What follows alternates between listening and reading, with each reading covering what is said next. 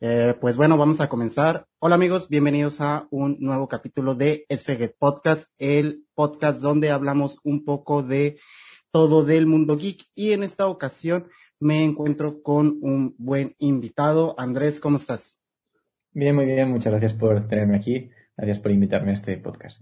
Eh, muy bien, pues eh, para los que tal vez no estén muy al tanto de, lo que haces, eh, yo pues a resumidas cuentas, lo que conozco a Andrés es que él tiene un canal, My Comic Lab, el cual habla de cómic, pero especialmente de el coleccionismo de cómic en inglés, pero cuéntanos tú un poco de qué va My Comic Lab.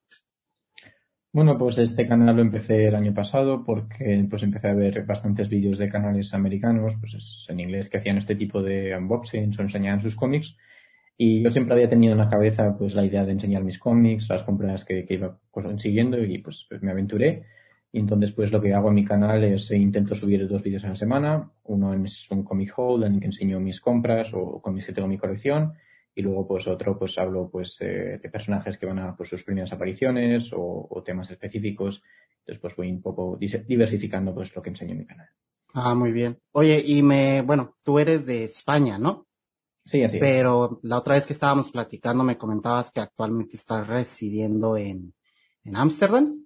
Sí así es. Yo ahora vivo en Holanda. Llevo aquí casi tres años pero compro cómics en los dos sitios. Compro cómics en España y aquí en Holanda. Yeah.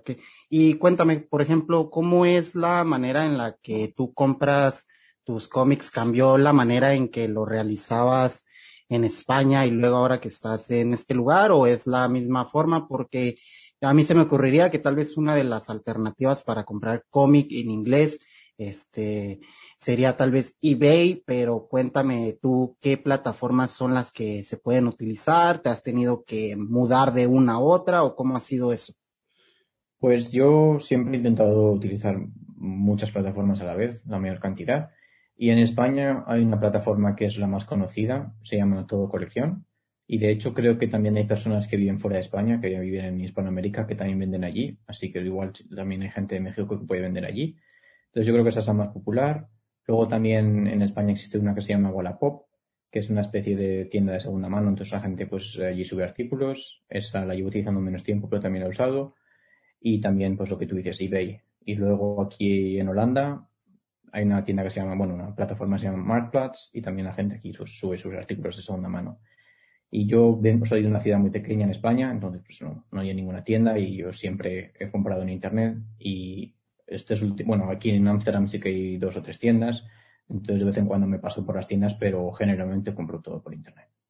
Ah, muy bien. ¿Y cómo fue que, que empezaste a hacer estas compras? Porque tal vez es uno, pues empieza, ¿no? A leer cómics y tal vez no, no hay mucho, pues el interés más, es más a conocer las historias o esto, pero, o tú desde un inicio, tu interés fue de, de coleccionar, porque soy de la idea de que de que tal vez, aunque sí van de la mano, la lectura del cómic, obviamente, y el coleccionismo, creo que sí son dos cosas, te lo comentaba el otro día, ¿no? Distintas, eh, el coleccionar piezas que tienen algún valor, sea por el tiempo que tienen o por la, el contenido, alguna primera aparición, algún, este, algo que lo hace especial. Cuéntame, ¿tú crees que es lo mismo el coleccionar cómics o, o, leerlos? ¿Crees que va de la mano o cómo lo dirías tú?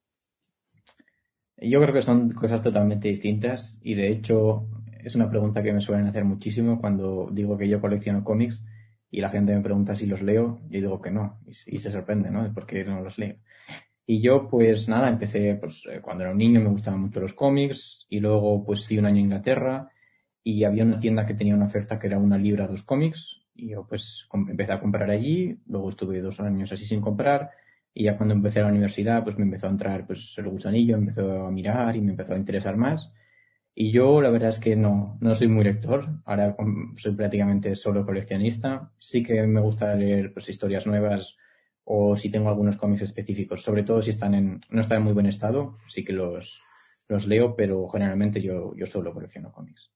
Ah, muy bien. Sí, o sea, realmente es una de las cosas que también este me ha tocado que ven mis cómics y se creen, ¿no? Que los has leído todos, que dice, oye, si has leído todos estos que tienes, y dices, pues no, me he leído una, una parte porque, porque sí, más que nada a veces se atesoran, ¿no? La, las cosas, este, más que a veces da hasta un poquito de miedo cuando ves que está un poquito delicado ya la hoja, este, ojearlo, creo que a veces vale la pena hasta irse a otro medio a leerlo eh, si es si es lo que quieres, ¿no? Supongo que pasa, ¿no? No no sé ya eh, entre gente que tú conozcas, que sea coleccionista o tú mismo, eh, si alguna vez te da la curiosidad de leer algún número y lo ves ahí medio en mal estado, viejo, ¿lo lees o buscas una alternativa para, dices, sabes qué mejor lo guardo y lo leo tal vez en internet o por otro medio?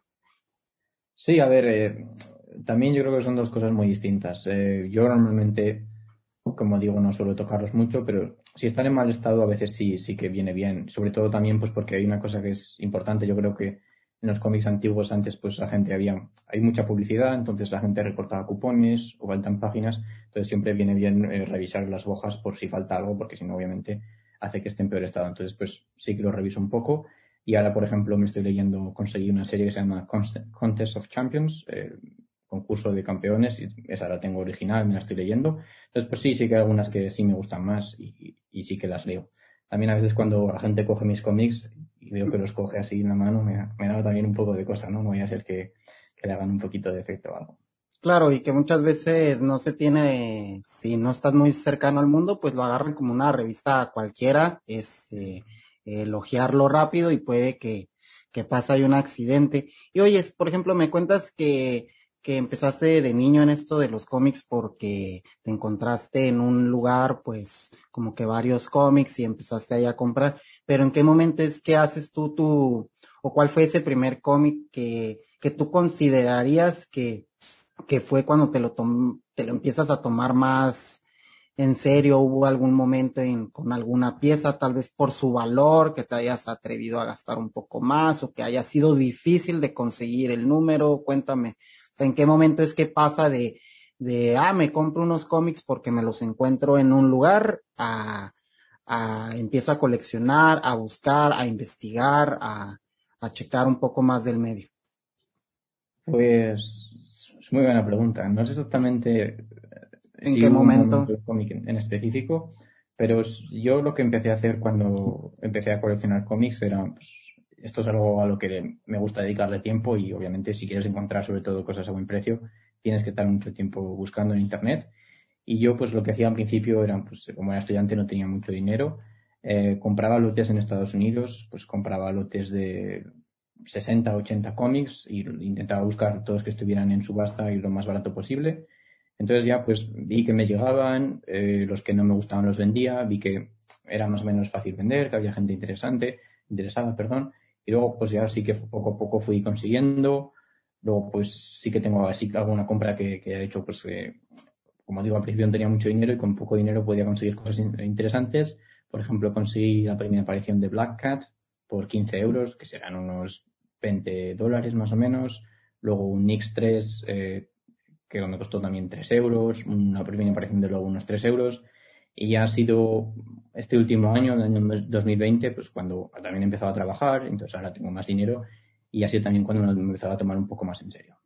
Muy bien. ¿Y tú considerarías, por ejemplo, que en España el público es más, hay más seguidores de, del cómic en España o en donde estás actualmente? Este, ¿En dónde dirías que hay más coleccionismo como tal del cómic en inglés? Yo creo que hay más historia aquí en Holanda. Eh, porque yo creo que aquí, el, sobre todo, pues, eh, las cosas no se traducían tanto, no se traducen tanto y se tiene como mucha reverencia a lo americano, a lo inglés. Y yo creo que aquí hay como más cultura, pero sí que he notado que en los últimos años en España cada vez hay más gente que está iniciándose, sobre todo las rifas, eh, no sé si en México se llama así, se, han vuelto muy populares, entonces pues es una forma en la que gente pues está empezando a comprar sus primos encapsulados. Y yo creo que sí que cada vez hay más gente en España, obviamente en términos absolutos en España hay más gente, posiblemente sí, pero yo creo que aquí hay más cultura y, y más gente que, que, se dedica. Bueno. Está interesada, que ahorita que mencionas lo del cómic encapsulado es una de las cosas que, que te quería preguntar porque existe también mucha duda en las personas que tal están eh, fuera de esto, eh, se les hace raro, ¿no? Porque hasta preguntan, oye, si se puede volver a leer o se saca o cómo está la cosa, qué es eso de, de CGC o el cómic encapsulado. Cuéntanos cómo, cómo lo, ¿qué le dirías tú a alguien que no tiene ni idea de, por qué meten un cómic en plástico? Bueno, pues eh, voy a contar un poco pues cómo surgió CGC. CGC es la primera empresa que se eh, dedicó a, bueno, a encapsular y a certificar cómics.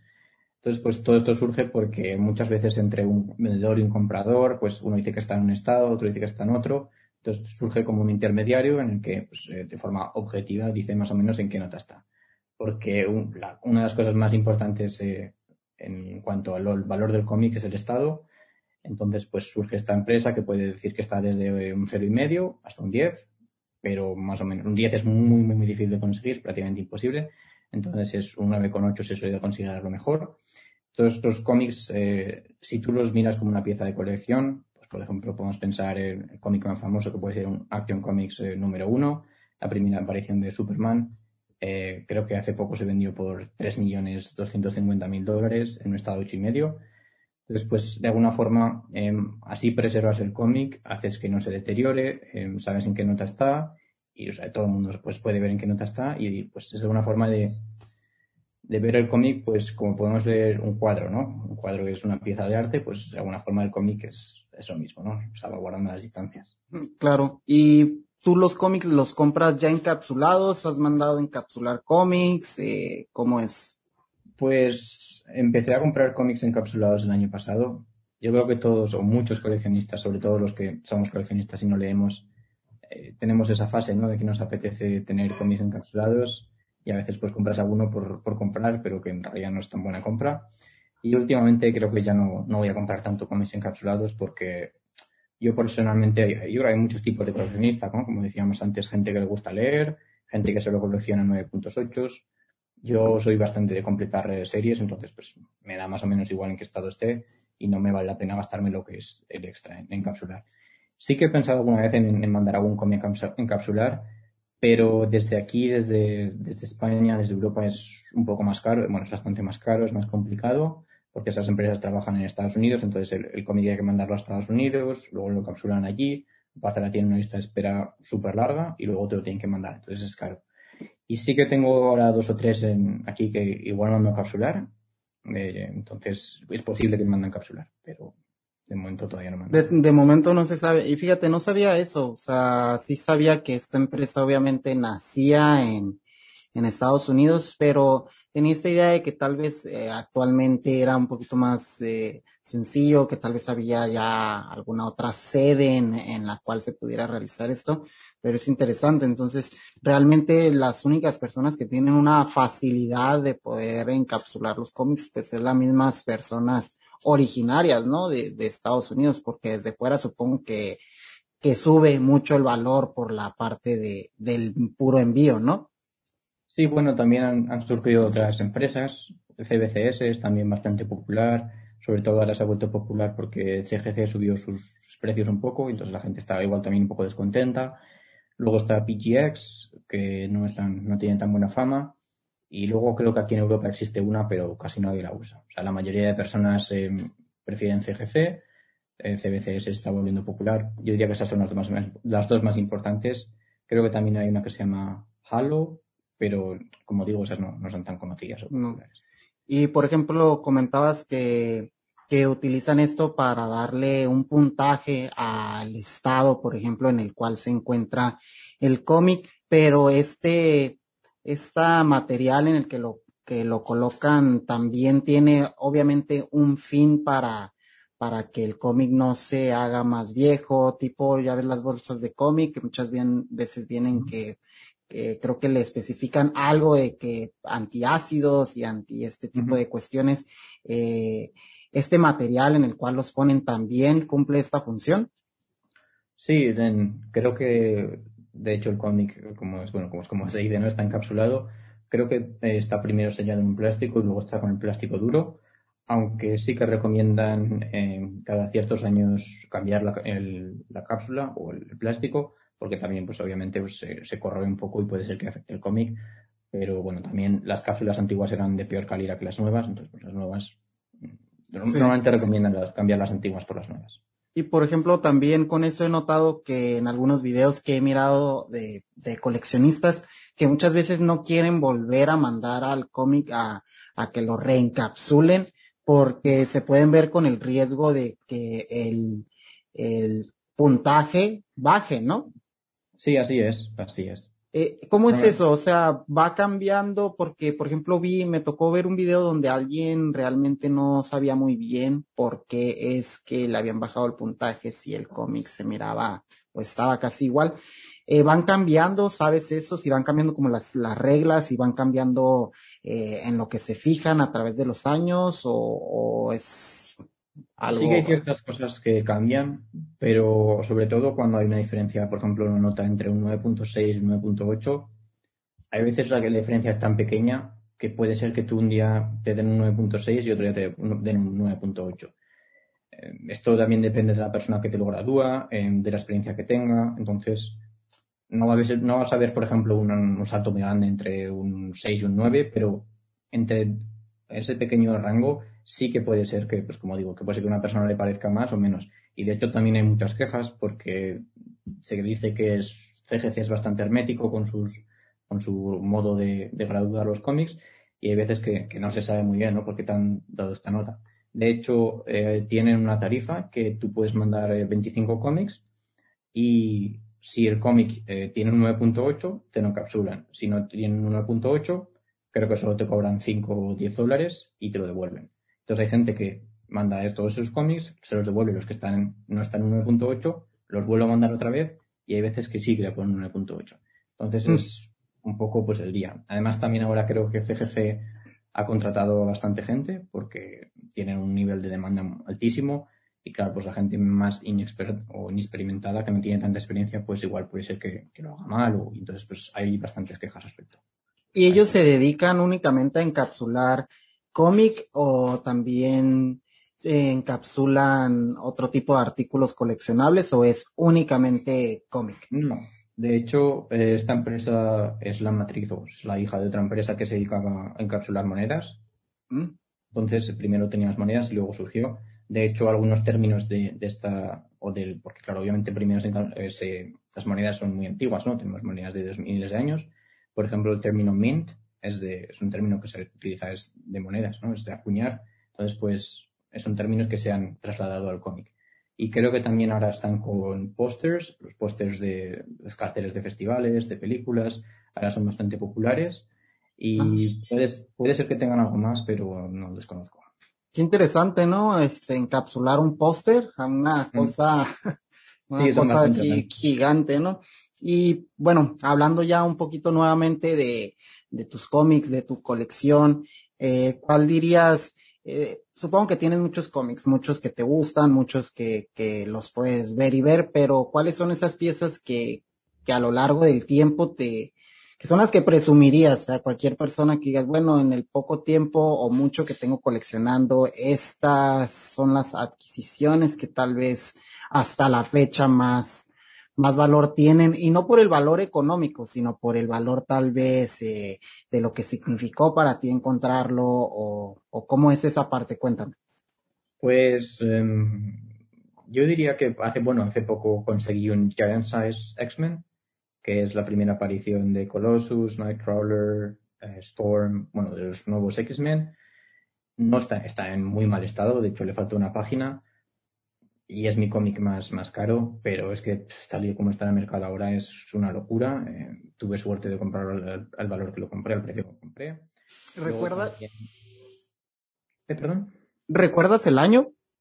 No, lo compré este año, lo compré este año en marzo, creo. Además, tuve mucha suerte. Eh, lo compré además aquí en Holanda, luego a través de eBay, pero la persona lo tenía aquí en Ámsterdam, lo fui a buscar. Luego también el año pasado conseguí un cómic que me gustó muchísimo, era de la edad de, oro, era un Well Finest, no me acuerdo el número, pero es eh, sale el Batmobile, en la portada es una portada amarilla, es, chulísimo, me encanta muchísimo. Mm. Luego también uno, algunos que tengo de Spirit, tengo dos cómics de Spirit, es, además también son de los años 40, a mí los cómics de la edad de, oro me encantan y son muy difíciles de conseguir.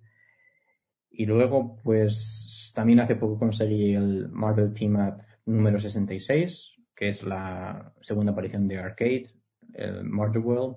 Es un cómic que no tiene apenas valor, pero es una historia que de pequeño me, gustaba leer muchísimo y, siempre me gustaba. Tenía muchas ganas de conseguirlo y pues, pues sí, pues yo creo que esos, esos cuatro cómics te puedo decir. Podría, decir muchos más, pero yo creo que claro. me gustan muchísimo. Y por ejemplo, el que me comentaste de X-Men, donde está la primera aparición de Colossus, Storm, eh, ¿recuerdas de qué año es ese, ese cómic? Eh, no sé si es del 74, 75, no, no recuerdo exactamente, pero es sobre esos años. Ah, muy bien. Eh, pues sí, eh, también me comentaste que ese se me hizo curioso el, la adquisición de esos cómics de Spirit porque pues sí, los cómics de la época de, de oro pues, creo que son la una de las adquisiciones más difíciles porque en esa época pues no, no se pensaba, ¿no? En, en, en preservar estos, estos números, entonces muchas veces ya el simple hecho de encontrarse, aunque sea un número, un número alejado de las primeras numeraciones, pues ya lo hace lo hace especial, ¿no? Siempre he tenido la ilusión de encontrarme algún cómic de, eh, si no me equivoco, es ECC Comics, hmm. eh, que hacía estas, ya sabes, ¿no? Que tenía estas historias de, de hmm. terror, de ciencia ficción, que en una tienda de cómics de San Diego me topé unos, obviamente los daban al precio que, que, que respectaba, pero sí se me hace que son piezas muy interesantes. Eh, allá en, en, pues tú comentas que todo lo has estado comprando en España y también en línea. Cuando compras en línea, lo compras directamente del, o sea, ¿cuáles son los lugares donde más sueles este, pedir los cómics? O, o dónde es donde hay más cómics donde, donde los puedas conseguir en línea? Aquí en, en Europa, antes del Brexit, eh, compraba montones de Inglaterra pero ahora con el Brexit hay que pagar gastos de importación, entonces pues ya hace que sean mucho más caros y he dejado de comprar tanto allí. Entonces ahora pues he descubierto aquí en, en Holanda suele haber bastantes eh, cómics, hay alguna tienda que está muy bien, entonces intento comprar aquí. Luego pues en España sigo comprando, pues buscando algún chollo. Y en Estados Unidos también compro. Hay una aplicación que se llama Stackery, no recuerdo exactamente si se llama así o algo así. Entonces tú lo que haces es que compras, eh, tienes una dirección allí en Estados Unidos, entonces tú compras un montón de cómics, los mandas allí y cuando quieras que ellos te lo manden, te hacen un, un paquete, perdón, y te lo mandan, bueno, en mi caso a España.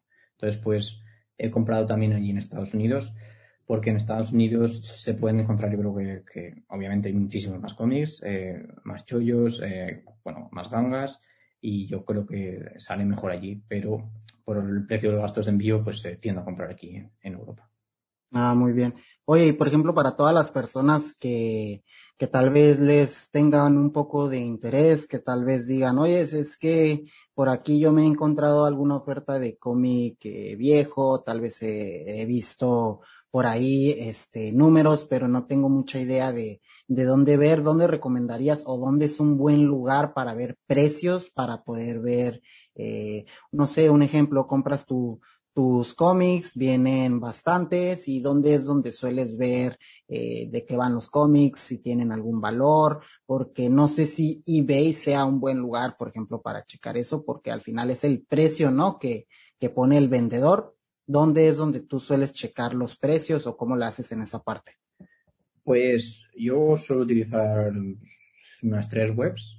Hay una página web que se llama My Comic Shop, es una tienda de cómics, entonces pues allí obviamente es el precio al que lo venden, eh, pero está bastante bien, es muy fácil de buscar ahí los cómics. Luego en eBay hay una opción en avanzados que puedes ver eh, los cómics que se han vendido, o los artículos que se han vendido. Entonces es algo que también suelo hacer. Entonces tú ves realmente el precio al que se ha vendido el cómic, como tú dices, porque a veces que la gente lo pone en precio desorbitado, pero si vas a esta, esta opción puedes ver el precio que se ha vendido.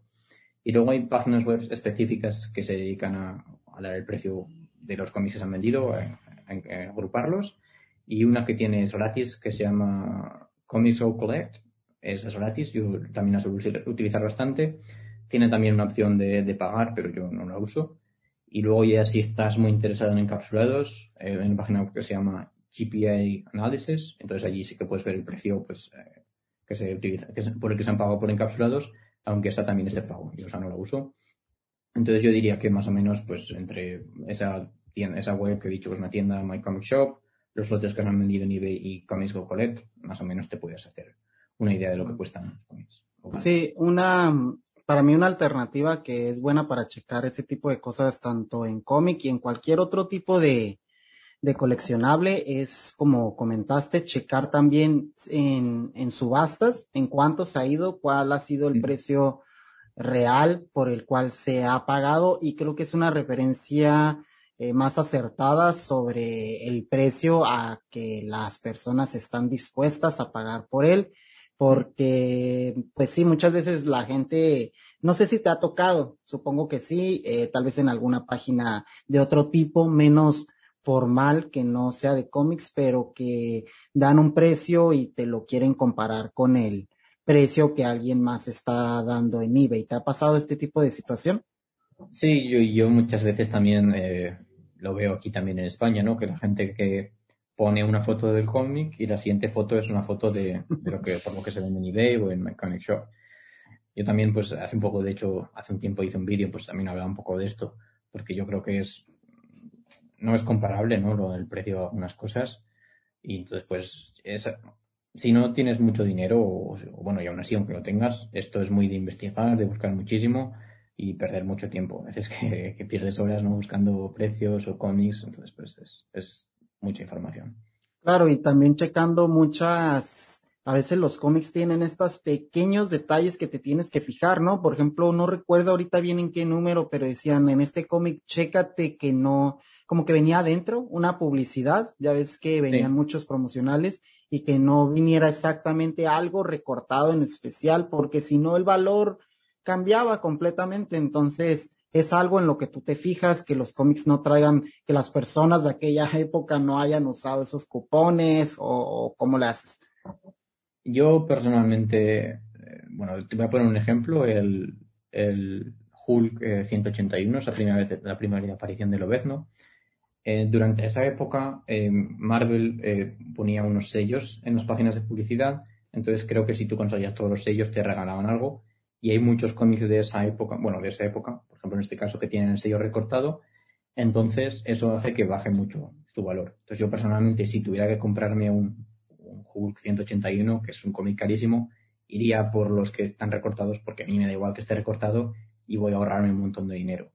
Y por ejemplo, pues lo que tú que comentas de, la publicidad, eso pasa en el Amazing Spider-Man 238, la primera aparición de Hawkgoblin. Venía con la publicidad de un tatuaje, de un tatú. Entonces, pues la gente obviamente lo, lo recortaba mucho y eso, pues, si yo fuera a comprar un cómic, lo compraría sin tatuaje porque es más barato. A mí personalmente me da igual pero sí es algo que hay que fijarse, ¿no? Pues eso, cupones recortados, recortados, perdón, todo este tipo de cosas. Claro, este, ahora sí que esto requiere, pues como cualquier tipo de coleccionismo, ¿no? Sí requiere su, su rato de investigar, que, que bueno, si les gusta y todo eso, realmente se les va el tiempo y, y lo disfrutan. Es, eh, pues bueno, mira, con esta parte hemos concluido el bloque uno de este capítulo. Vimos un poquito ahí cómo es tu manera de, de comprar, cómo las has estado haciendo, cómo iniciaste, tus piezas que consideras más interesante. En el segundo bloque vamos a pasar, amigos, a checar un poquito con Andrés los cómics que, que podemos tal vez considerar o pensar que, eh, bueno, si los preserve, los, ¿cómo se dice? preservan, que los preservan, ajá, y, y que si se los topan por ahí, pues pueden ser piezas muy interesantes en unos años. Así que vamos a pasar al, pues, breakcito y nos vemos ahorita en el siguiente bloque.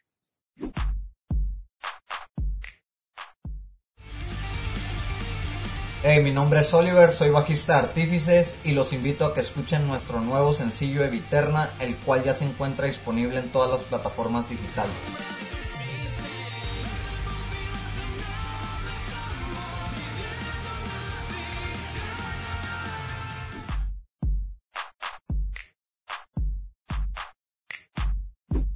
Y bueno amigos, volvemos después de este break que nos dimos al bloque 2 de este capítulo en el cual, bueno, como ya les dije, venimos a abordar el tema de los números de esos cómics que pueden valer la pena guardarse, que pueden tener algún tipo de valor y creo que esta vez sí vamos a estar de acuerdo en que nos referimos a un valor monetario, ¿no? sí, así es. En un futuro, entonces, eh, pues primero que nada, antes de comenzar con los números, me gustaría preguntarte cuál es tu opinión sobre qué es lo que crees que, que puede jugar como factor en que un cómic eh, a futuro valga, aunque sea un cómic nuevo, porque por ejemplo, se pudiera creer que muchas veces sí, pero también muchas veces no, que por una nueva serie, por una nueva adaptación, tal vez los números eh, o los cómics se van a, evaluar bastante y muchas veces pasa, pasa que no. Por ejemplo, un ejemplo que tengo de este fue con un número uno que tuve de, bueno, de hecho tuve los primeros diez números, creo, de la serie, de la primera serie que salió en grapa de, de Lucifer, del universo de Sandman. Y bueno, tuvo su, adaptación a, a Netflix y todo eso. Y realmente los números, a pesar de que ya son números que tienen sus años, la serie tiene ya un tiempo que está en, en transmisión y que fue una serie exitosa dentro de lo que cabe, ya que ha tenido varias temporadas, pero sin embargo el cómic nunca, pues nunca se evaluó, no se ha evaluado tanto a diferencia de, de otras adaptaciones que, que a su primera temporada ya el cómic ahorita tiene un valor. Esa es mi opinión al menos, pero tú qué dirías sobre qué, factores crees o qué es lo que opinas que hace que un cómic aumente su valor con el tiempo? Pues yo creo que sí, estoy de acuerdo contigo. Puede ser que hace unos años, eh, es que ha cambiado tanto el, yo creo el coleccionismo en, en, estos dos últimos años, es increíble. Yo creo que hace cinco años, si salía una serie, no subía tanto el valor, pero este año y el año que, bueno, y en el futuro, en cuanto un personaje, por ejemplo, eh, aparece en una nueva serie, el, cómic sube muchísimo de precio. De hecho, hemos visto que esta semana no creo que sacaron el último capítulo de Loki. Y por ejemplo, en el, bueno, yo no lo he visto ni yo no veo la serie, pero aparecía un helicóptero que salía con la palabra Thanos y ese helicóptero aparece en un cómic y entonces ese cómic ahora ha subido bastante su valor. Ahora vale, pues puede valer cientos de, más de 100 dólares. es un cómic que hace una semana no valía nada. Entonces, yo creo que el MCU, las series, ya, puede ser Netflix, Hulu, HBO, hace que suba muchísimo su valor. Y eh, muchas veces, bueno, el valor como en todo es eh, lo que la gente está dispuesta a pagar, es la oferta y demanda. Si mucha gente lo quiere, va a subir su valor. Entonces yo creo que, yo lo que suelo hacer, bueno, luego hablaré, vamos a hablar un poco de esto, pero como en Estados Unidos suelen salir un poquito los cómics antes que aquí, yo recomiendo a la gente que, yo por ejemplo utilizo Instagram, bueno, de hecho hablamos por allí, y la gente pues suele, allí suele decir lo que le parece un cómic, si le gusta o no, entonces pues si veo que la gente más o menos le gusta, lo compro. Entonces pues eh, obviamente un cómic nuevo pues puede costar 4 euros, 3 euros, y luego puede ser que luego suba, puede ser que no, pero si a la gente le gusta, generalmente tiende a subir bastante. Y por ejemplo, eh, cómics como, o bueno, personajes como She-Hulk, Moon Knight, que se vienen de hecho eh, series, eh, creo que series, si no me equivoco, la verdad no estoy muy al tanto de la noticia, no sé si serie o película, pero se viene una adaptación de ellos.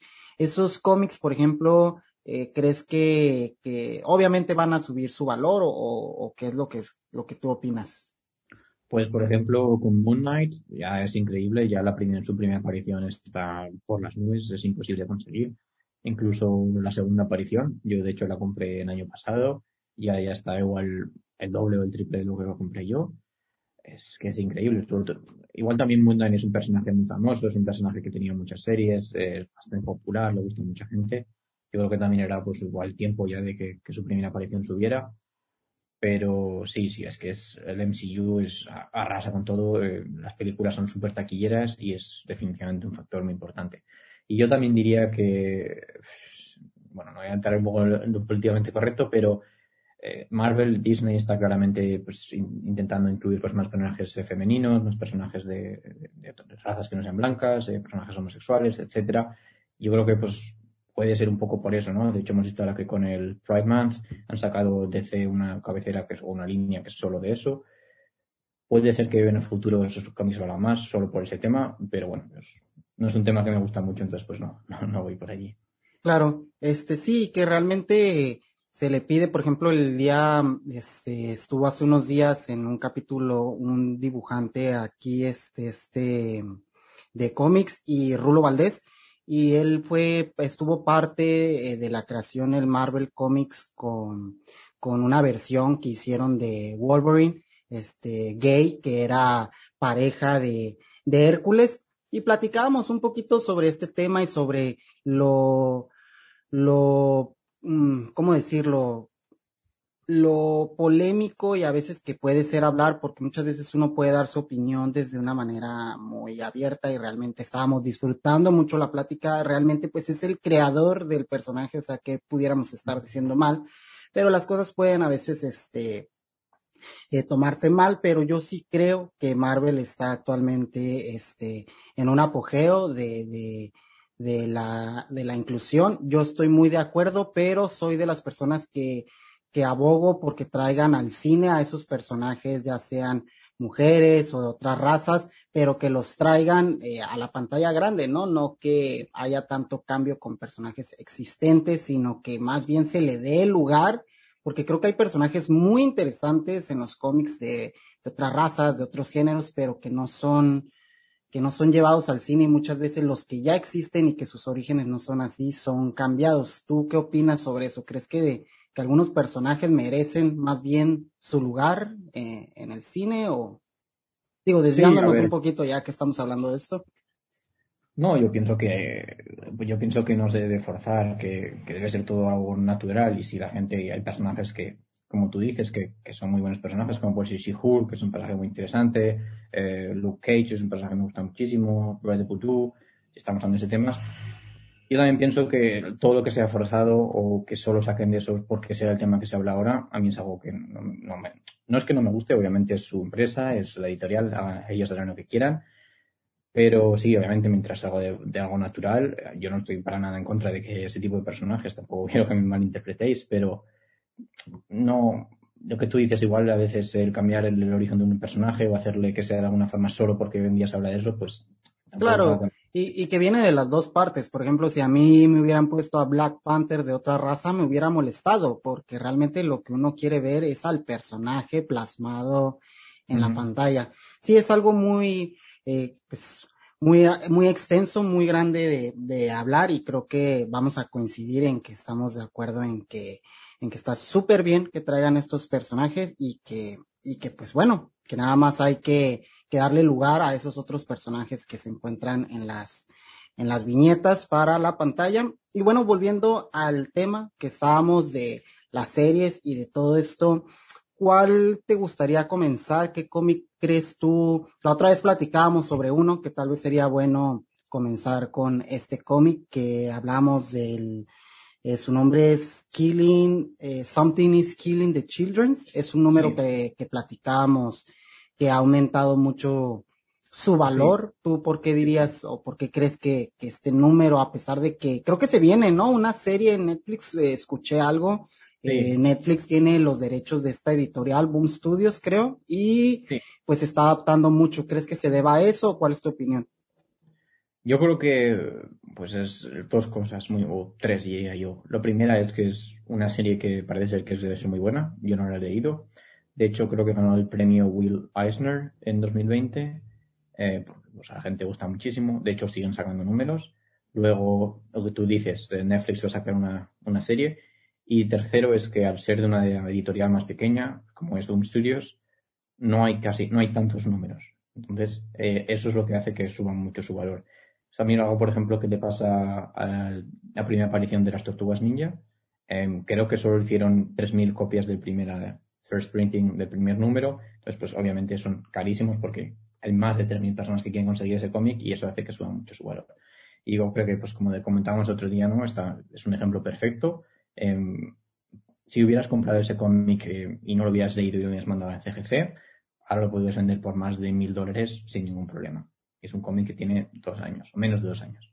¿Tú te has leído esa historia? ¿La has, dado la oportunidad o no? Nada. No, lo comento yo, no leo muchos cómics. No muchos. Entonces no, no me lo he leído. Eh, yo me, me leí, si no me equivoco, los primeros dos números o tres por ahí, no le di mucho seguimiento y aunque la historia sí era interesante, sí estaba ah, entretenido, sí era algo, este, el arte estaba muy bueno. Eh, no recuerdo en este momento al artista, pero estaba muy interesante. Eh, sí, me pareció muy curioso ver cómo este cómic eh, ha subido mucho su valor. Veo que este eh, me salía incluso en recomendados en páginas de venta y todo eso.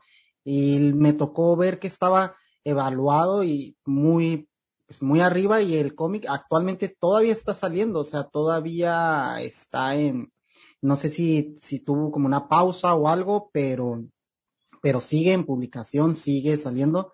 Entonces es uno de esos cómics que, como dice, son relativamente nuevos y que, que aumenta el valor debido a que el tiraje, pues, no es, no es como el tiraje de un número uno de, de algún Batman o de algún Spider-Man, entonces eso hace que, que se evalúe.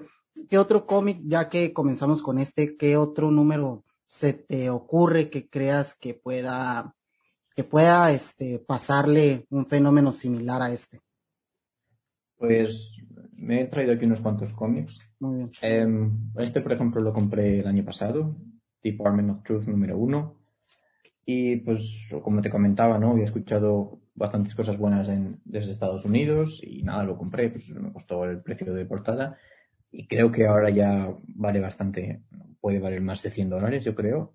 Sí, de hecho sí, sí está mucho más evaluado. Es uno de los cómics que tenía aquí anotados, este, mm. porque sí, es uno, ha subido bastante su valor. ¿De qué año es? ¿Hace cuánto salió? No sé. Creo que lo compré en septiembre. Ah, muy bien.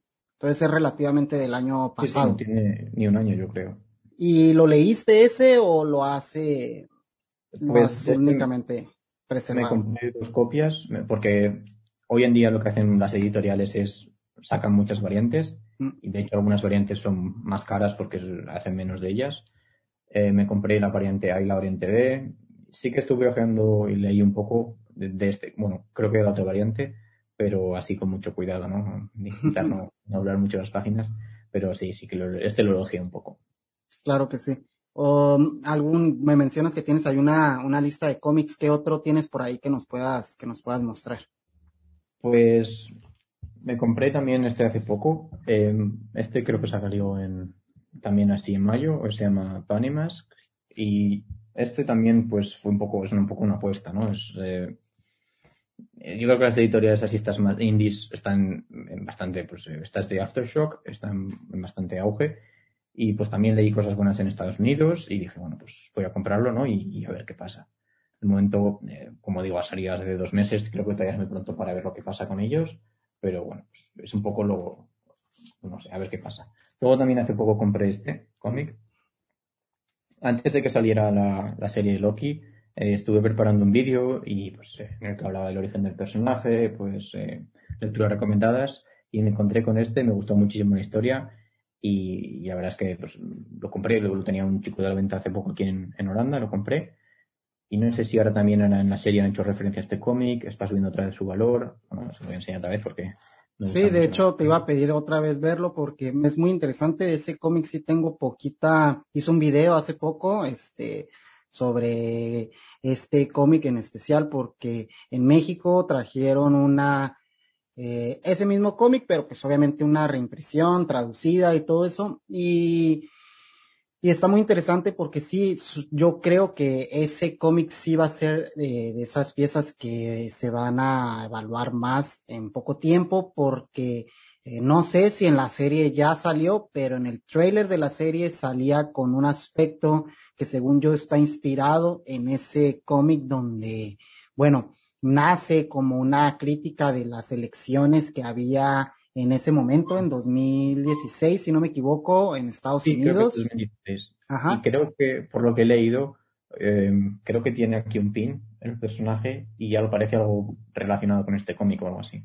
sí, el aspecto, el, el traje con el que sale, así como, como más adaptado a un traje normal, pero verde, con el toque de Loki, con el botón de bota Loki.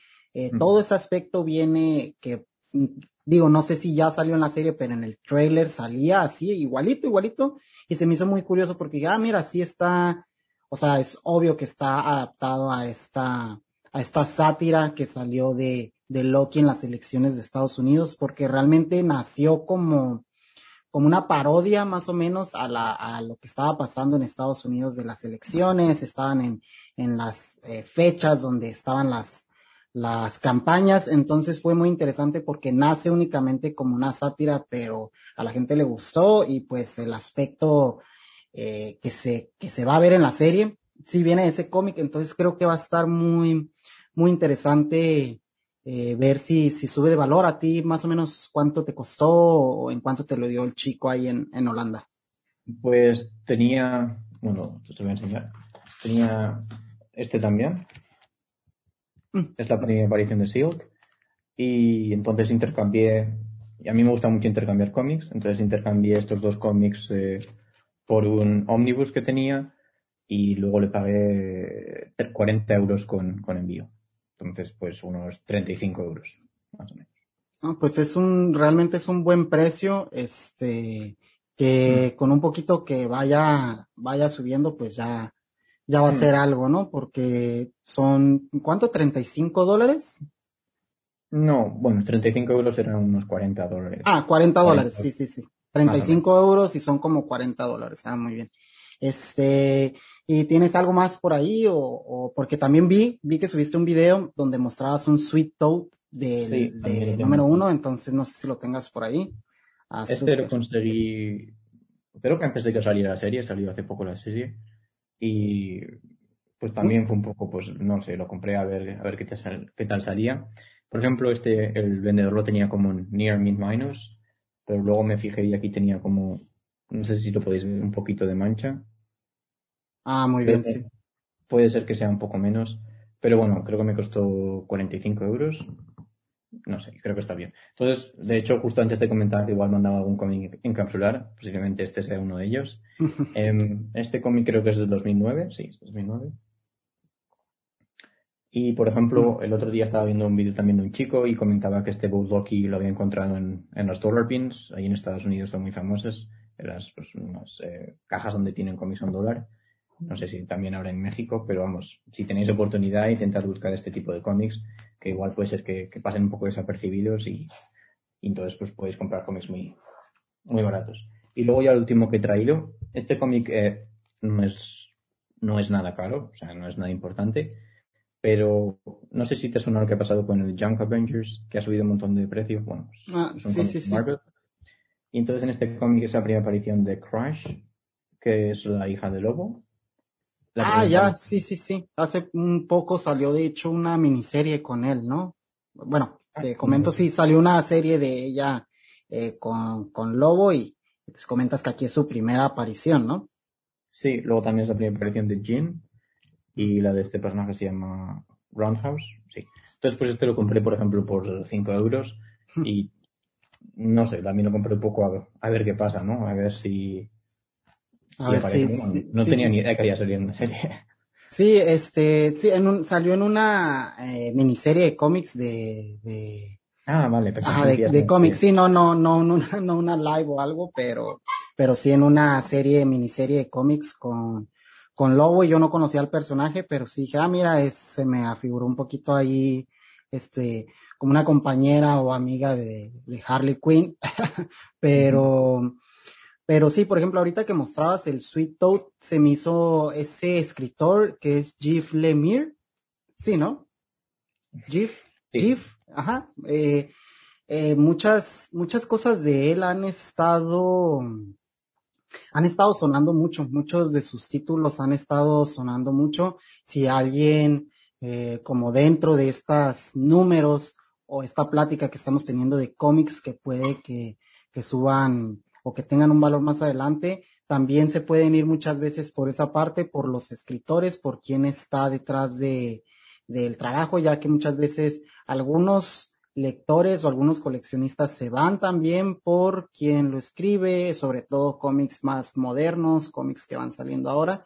Y ese escritor, Jeff, es uno de los que, que más está sonando, que tiene varios títulos. Aquí en México, por ejemplo, están trayendo muchas de sus obras porque pues está vendiendo, está vendiendo bastante y muchas de sus obras están están siendo adaptadas a, a series, entonces chéquense sus números. Eh, no, supongo que a lo mejor no te, no te ojeaste el Sweet Toad, pero ¿viste la serie o, o, No. o nada? Es que yo lo vi y se me hizo muy interesante porque está súper como diferente el aura que tiene la serie. La serie está como más mm, familiar, como muy alegre el rollo. Y, y lo tiene ahí ese un poco más oscuro, más violento, con dibujos un poco más, A si puedo enseñar algo. un poco. Claro, sí, sí, sí. Sí, yo escuché también eso, que exactamente la misma crítica, que, que como que no, no sé, era bastante distinto a lo que era el cómic en realidad, entonces eh, es que tampoco se ve mucho. Sí, sí, sí, pero sí se puede apreciar mucho más el hecho Sí, de es bastante que, más parecido a lo que se ve aquí en portada. sí, que de hecho eso pasa mucho un cómic que también me gustaría mencionar, que ya, ya está evaluado, pero es de esas cosas que, que al igual que este cómic de Sweet y otros cómics que van a ir saliendo, los pueden preservar una vez que vayan viendo que tal vez va a tener una serie o algo, porque muchas veces aumenta el precio antes siquiera de que salga ya este algo más, porque pues anuncian, ¿no? Por ejemplo, hablábamos ahorita de Moon Knight, que ya era un personaje popular, este, de hecho va a salir eh, un- una nueva serie que a muchas personas les recomiendo que, que adquieran ese, ese número uno que va a salir en agosto de Moon Knight, porque va a ser como la nueva, el nuevo round que va a tener el personaje.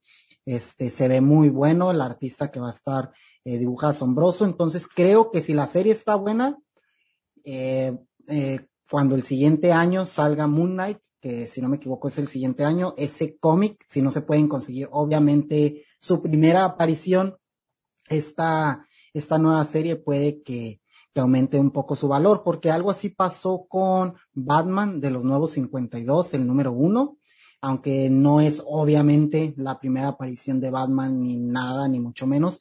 Fue un cómic que es moderno y que simplemente es un, una nueva serie, un reinicio o algo del personaje, pero que sin, sin embargo sí, sí se evaluó ese número. ¿Tú lo has visto, ese, ese Batman, este, de los nuevos 52? No, no mucho.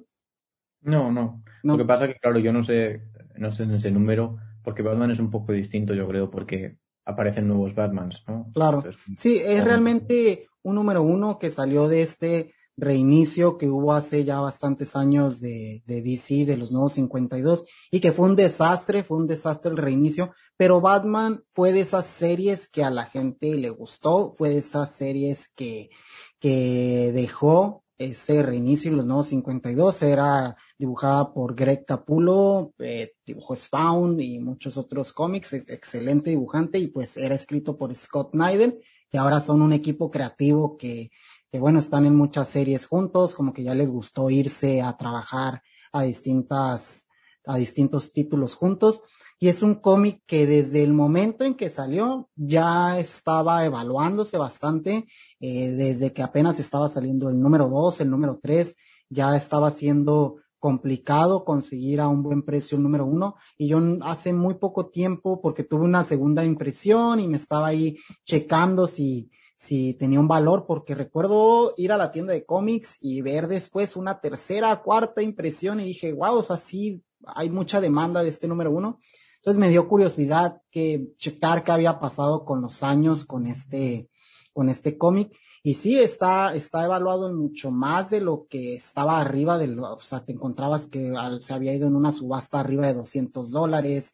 Entonces dije, no tiene tanto tiempo que salió este cómic, pero por lo que lo hizo muy interesante o que la gente lo hizo muy buscado es porque se dio el inicio a la corte de los búhos, que después hubo una, una película animada donde se habló de ellos y se hizo más popular. Entonces, este, le recomiendo y como estamos aquí viendo con Andrés, que esos cómics que salen de nuevas series, como va a salir de Moon Knight, puede ser una buena alternativa para, para checar. ¿Hay algún cómic que se venga, que, que te interese o cómo, cómo es esa parte? ¿Únicamente vas viendo lo que sale o si eres de checar los, los checks que van a, que publican por lo general Image o las distintas editoriales para ver qué es lo que va a salir o únicamente tú te vas basando en una vez que ya está físico publicado y que ves que la gente está hablando de él?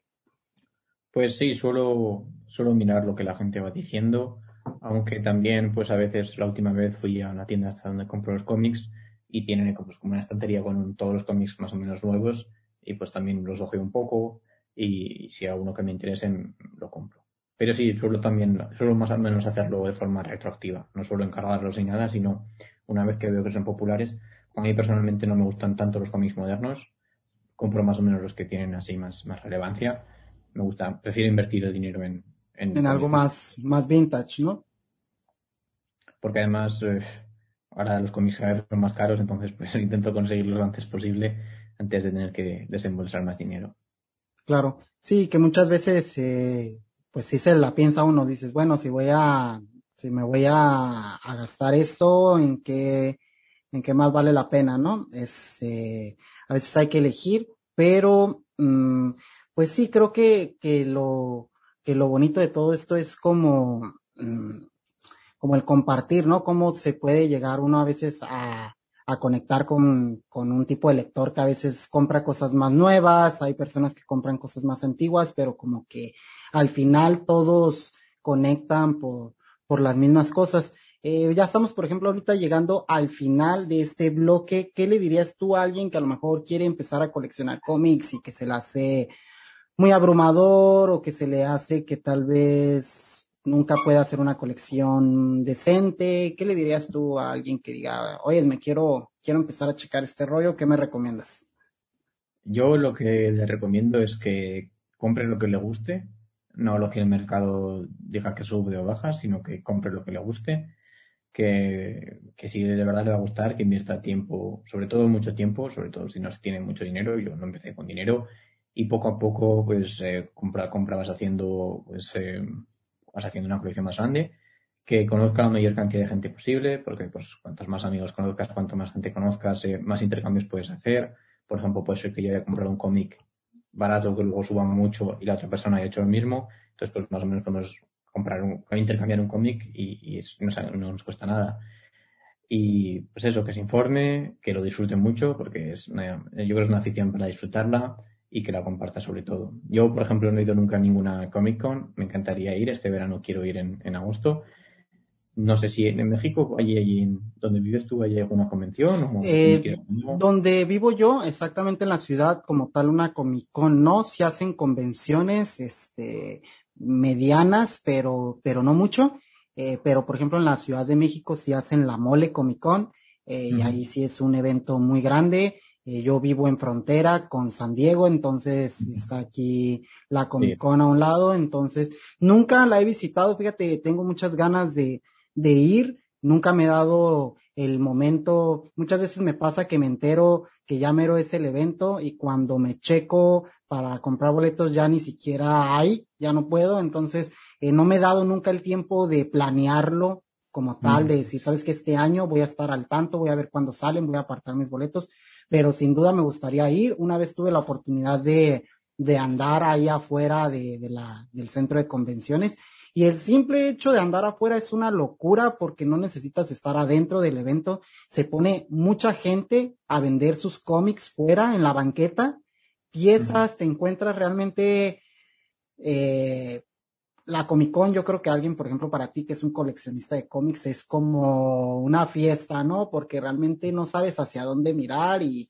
y hay que ir como con el ojo. En una convención de ese tipo, ¿tú irías a ver qué te encuentras o te gustaría ir a encontrar ciertas piezas? ¿Hay algo que, que estés cazando o simplemente es estas ganas de, ir a ver qué te encuentras?